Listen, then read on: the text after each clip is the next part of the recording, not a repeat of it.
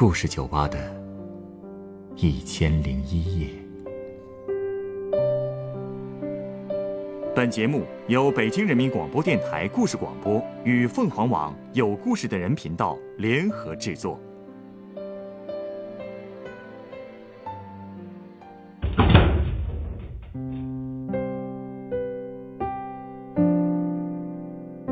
欢迎光临故事酒吧。今天来到酒吧的客人向我讲述了他奶奶的故事。这位老人一手将六个孩子带大，又拉扯起了八个孙子孙女。看似平淡的生活背后，隐藏着一个女人怎样的智慧和坚强呢？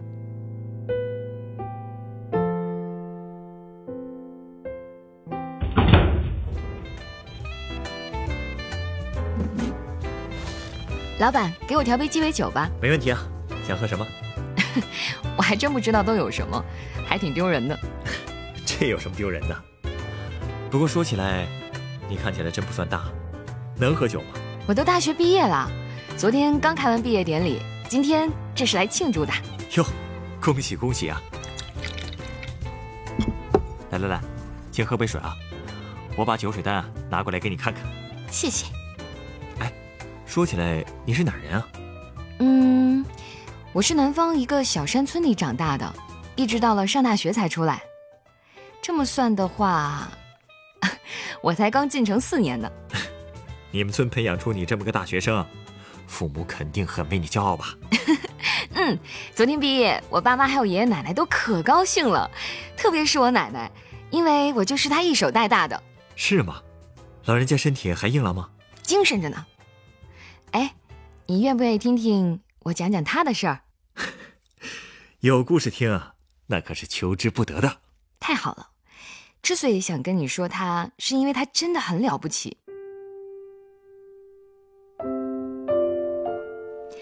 我和我奶奶住的山村，除了一层一层的大山和一间一间的土房子，真没什么好看的风景。虽然又偏又穷，但奶奶却是个乐观的人，总是乐呵呵的。她没上过学，也不认识几个字儿，但却不像其他的乡下人那么保守。我奶奶思想很开化，她相信有文化才能有好出路。我爸那辈儿六个孩子。就全都被我奶奶送去念书了哟，这在乡下可真是不容易啊。嗯，可能也是因为我奶奶当年也想读书，但是没读成吧。当年她就上了几天夜校，就被家里扣下了。我小时候，奶奶还经常和我开玩笑说，她当初嫁给我爷爷就是被骗过去的。怎么说是骗过去的？奶奶说她那年十九岁，太奶奶告诉她。嫁到他们家就能进学堂穿新衣裳，我奶奶一听就乐开了花，前脚把夜校读过没两页的课本翻出来，后脚就嫁过去了。这个 是不是有点太好骗了？是吧？我奶奶当初真的单纯的就像一张白纸一样。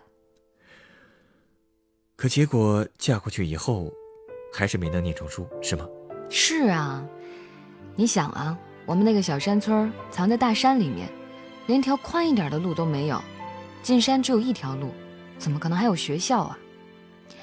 我奶奶一嫁过去，一过就是一辈子，不但没能读成书，而且还要照顾一家子人。他那个身材，又瘦又小的，还没有我高呢。啊，就这样，他不仅养活了六个孩子，还都送他们去读了书。是啊，哎，老板，你猜，那个年代。山村里的孩子有多少能读上书？恐怕没有多少吧。毕竟那时候吃饭才是最重要的问题。没错，越穷的地方读书的人就越少。我家那个山村实在太偏远了，被大山团团围着，跟外面不接触不来往，只能自己织布产粮，忍饥挨饿更是经常的事儿。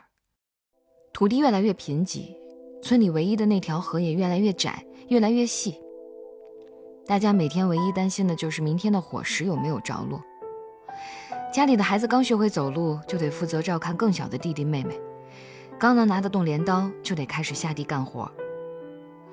就算有让孩子出去读书的，也就上几个月的学，学会数数，认识一百来个字就得了。毕竟少一份学费，多一双手种地，想想怎么都不亏啊。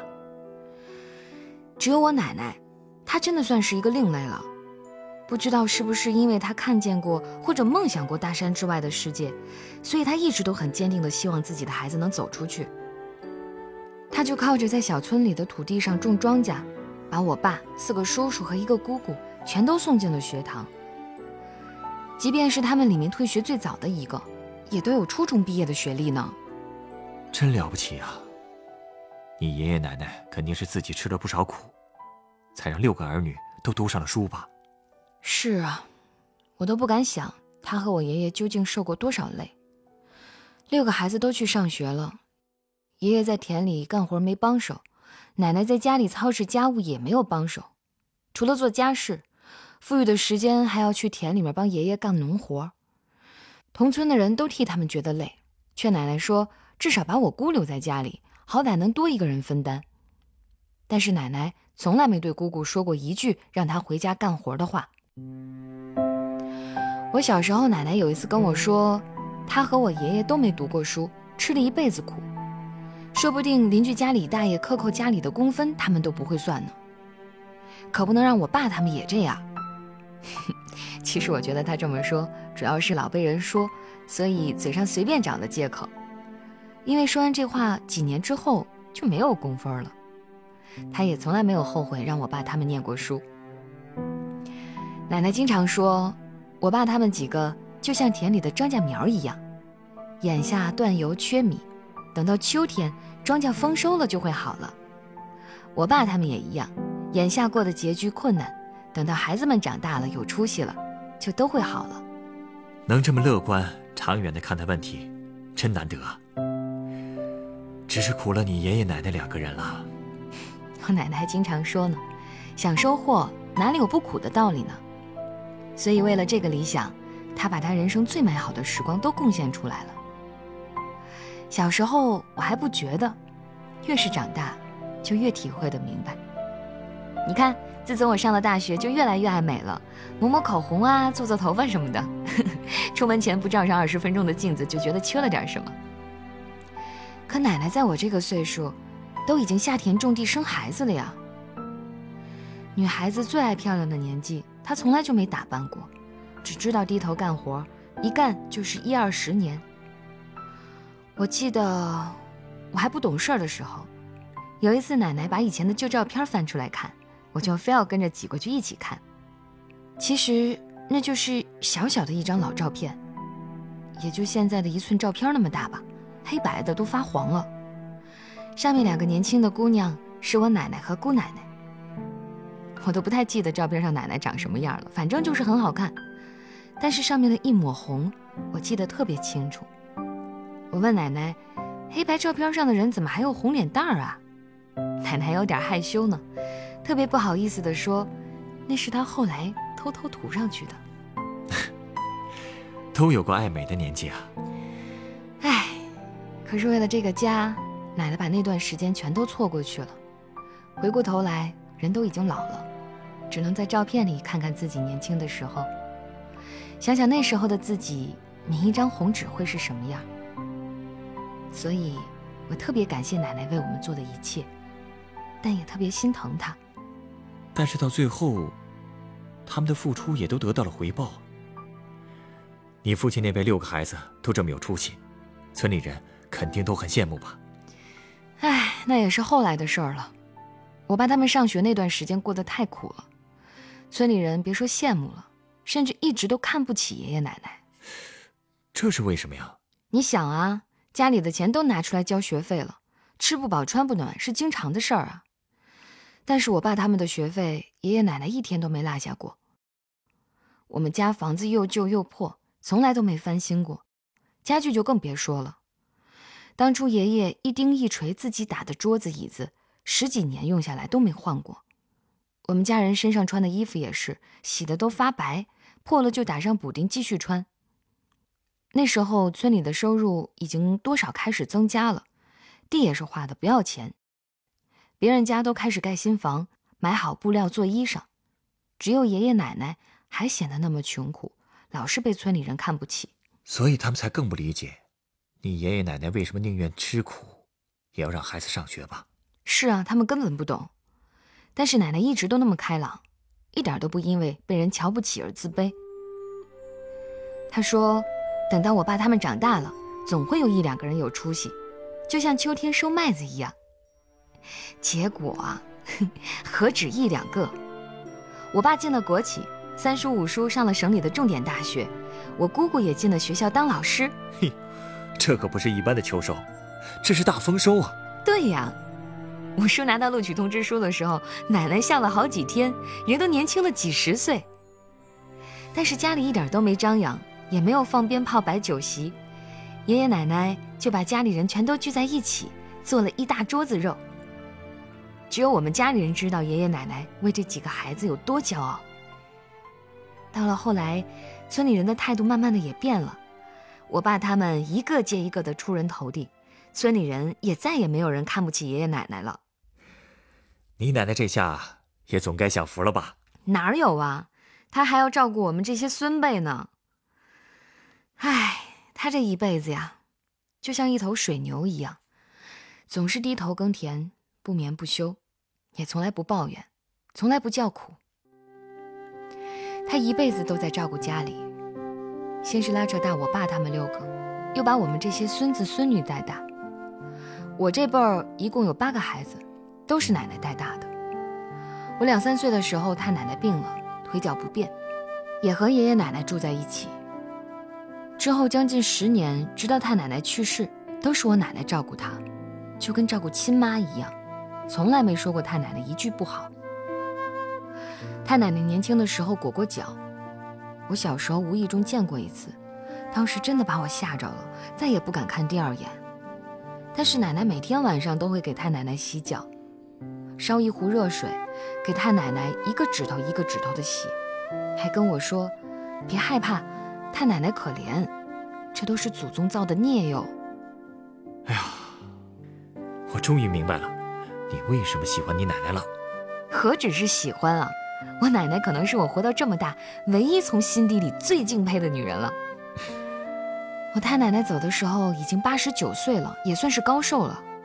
我觉得。都是多亏了有奶奶仔细的照顾着，太奶奶在病床上躺了这么久，都没有怎么受过罪。办丧事儿的时候，奶奶忙里忙外帮爷爷张罗，也没见她掉眼泪。等亲戚邻居都走了，我才看见奶奶去了太奶奶之前住的屋子，坐在床上，一下一下摸着太奶奶的枕头。我也看不清奶奶哭没哭，反正我躲在屋外头。眼睛一下子就糊得看不清东西了。我妈老跟我说，说以后等她老了，我照顾他能有奶奶照顾太奶奶一半好，他就知足喽。这话说的，一半要求也太低了吧？他总觉得我是他老人家的米虫嘛，光吃饭不干活。那也是因为现在条件好了嘛。对了，现在你爸他们都赚钱了，老家的生活应该好多了吧？嗨，说起这事儿我就气呀！怎么了？我觉得这算是奶奶唯一的缺点了，就是不知道享福。我爸他们在城里找了工作，都直接定居了，很少回来。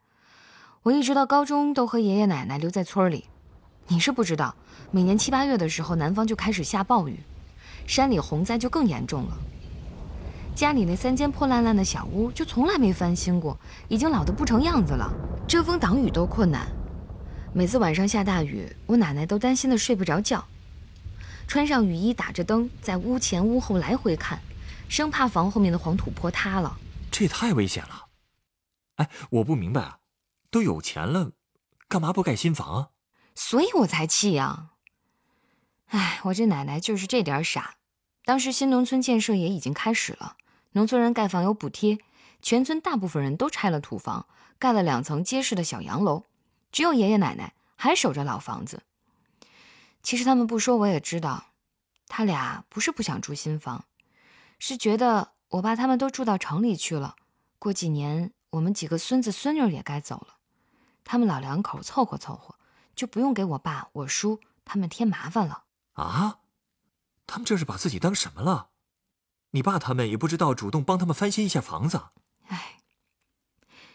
他俩跟我爸他们打电话的时候，从来只挑好事儿说，房都快塌了也不告诉他们，也不让我说。哎呀，可怜天下父母心呐！可你父母也是，就不知道自己回去看看。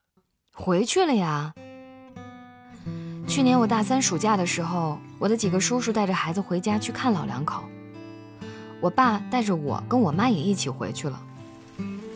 那天正好下雨，我爸他们才知道爷爷奶奶的房子到底什么样。我爸陪着奶奶在屋外盯着土坡，三叔坐在小板凳上闷头抽烟，所有人都一宿没睡。第二天，我爸和几个叔叔就商量好了，给爷爷奶奶盖新房。一开始爷爷奶奶还说什么都不同意呢，还是我给我爸出的主意，直接把施工队叫到家里来了。他俩不同意也得同意了。还是你机灵，先斩后奏啊！那当然了。今年我家的小洋楼也已经盖完了，爷爷奶奶总算能踏实睡觉了，人也精神了。对了，我奶奶还学会打麻将了呢，没事的时候就和村里的老太太打两圈。我和我爸妈有空的时候就回去看看他们。老两口在小院子里种了点花花草草，我最喜欢看他们一起收拾院子，给花草浇水了，特别平静，也特别幸福。我真恨自己不会画画。要是能把那一幕永远画下来就好了。虽说拍照也可以，但又觉得味道不对。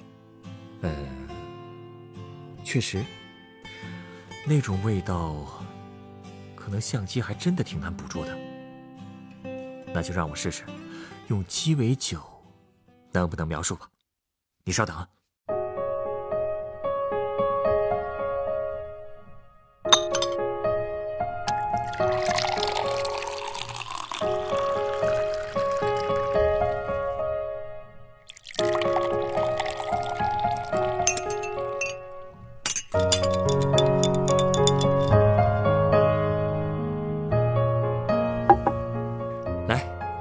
鸡尾酒，淡淡的黄色，感觉很温暖啊！尝尝看。嗯，甜甜的，还特别润滑，而且这里面是放了碳酸饮料吗？喝起来很爽口哎。这杯酒啊，是用鸡蛋利口酒、姜汁汽水调成的，名字叫做“发现”。发现？发现什么呢？从你的故事里，我发现你的爷爷奶奶。之所以勤劳踏实的干了一辈子，是因为他们对家人有着最深沉，也最有智慧的爱。所以啊，就算日子过得再苦，在他们的心里，也是甜的。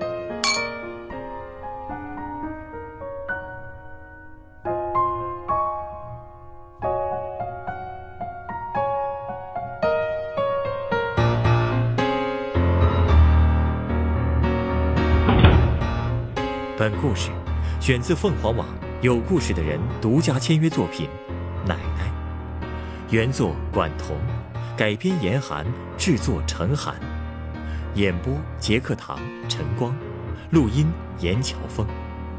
人人都有故事，欢迎搜索微信公众号“有故事的人”，写出你的故事，分享别人的故事。下一个夜晚，欢迎继续来到故事酒吧，倾听人生故事。收听最新节目，请关注北京故事广播。工作日每晚九点播出的《故事酒吧》的一千零一夜。